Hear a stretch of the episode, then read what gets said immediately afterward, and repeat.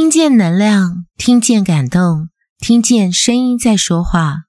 嗨，你今天过得好吗？我是文音，声音的一百个礼物。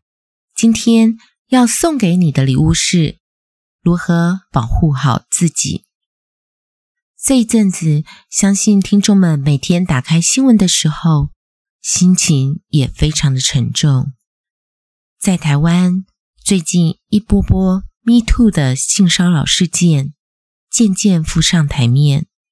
我们看到了，不只是补习班老师、学校教师、政治人物，甚至是在演艺圈颇有知名度的明星和主持人，也纷纷有性骚扰他人的过去，带给受害者不小的心理创伤。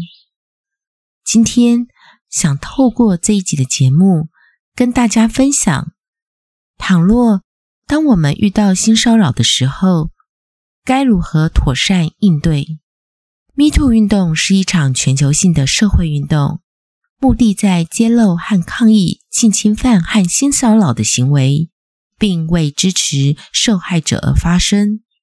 Me Too 运动的起源可以追溯到二零零六年，由美国社会运动者。社交活动组织者和女权主义者塔拉纳·伯克创立，以支持在非洲裔社区遭受到性侵犯的女性。然而，Me Too 运动真正引起全球关注和影响力是在二零一七年十月，当时美国知名女演员艾莎·米莉在社交媒体上发表了一条推文。呼吁女性分享自己在社交媒体上的性骚扰经验，并以“如果你曾经被性侵犯或性骚扰”回复“我也是 ”，Me too 的回复。这条推文迅速在全球传播开来，引起了数百万计的回应和讨论，从而形成了一场全球性的运动。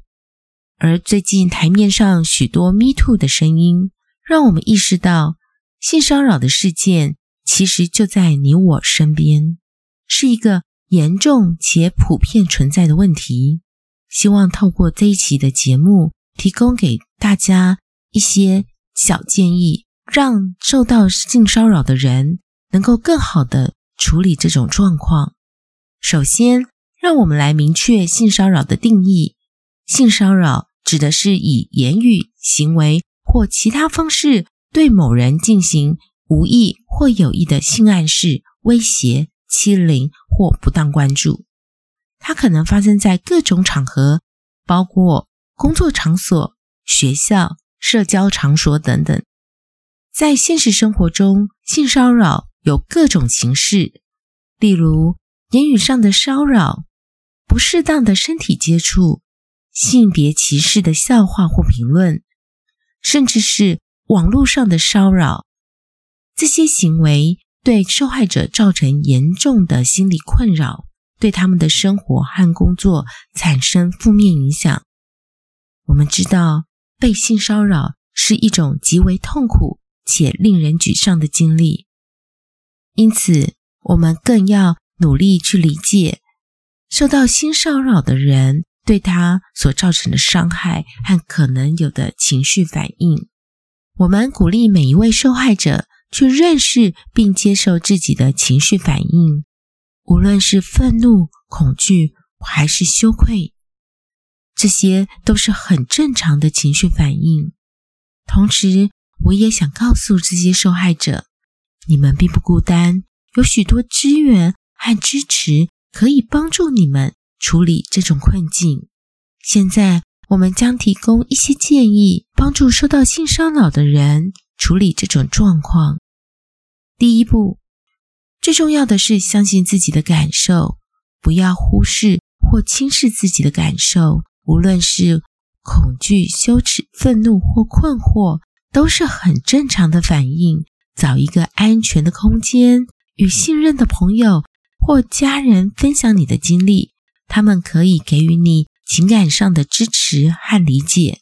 第二步，寻求专业支持，请考虑寻求心理辅导老师或辅导专家们的帮助。他们具有处理类似情形的经验和专业建议，可以提供你情绪上的支持和具体的应对策略。第三步，保留证据，尽可能收集并保存所有性骚扰相关的证据，例如文字讯息、电子邮件、社交媒体聊天记录等等。这些证据可能在日后的报案。举报或法律程序中起到关键性的作用。第四步，了解法律。若在学校遇到性骚扰，可以向学校辅导室或教育局反映；若是在职场工作上受到性骚扰，可以向任职公司或劳工局寻求协助。除此之外，所有性骚扰事件都可以向警察机关、地检署。或法院按铃申告，如果有需要，请寻求法律专业人士的建议。最后一步，报案或举报。当我们遇到性骚扰事件时，可以考虑报案给当地的警察局或相关机构、公司、学校或机构里的管理阶层来举报。记住。这是你维护自己权益和保护他人的行动，你并不孤单。在今天的节目中，我们讨论了性骚扰的问题，并提供了对应性骚扰的建议。性骚扰其实是一个严重而普遍存在的议题，我们每一个人都有责任共同努力，为创造一个安全、尊重和平等的社会环境。如果你或你身边的人受到性骚扰，请记住，你并不是一个人，有许多的资源和支持可以帮助你。让我们一起行动，为受害者发声，并共同努力消除性骚扰的问题。感谢大家收听本期的 Podcast。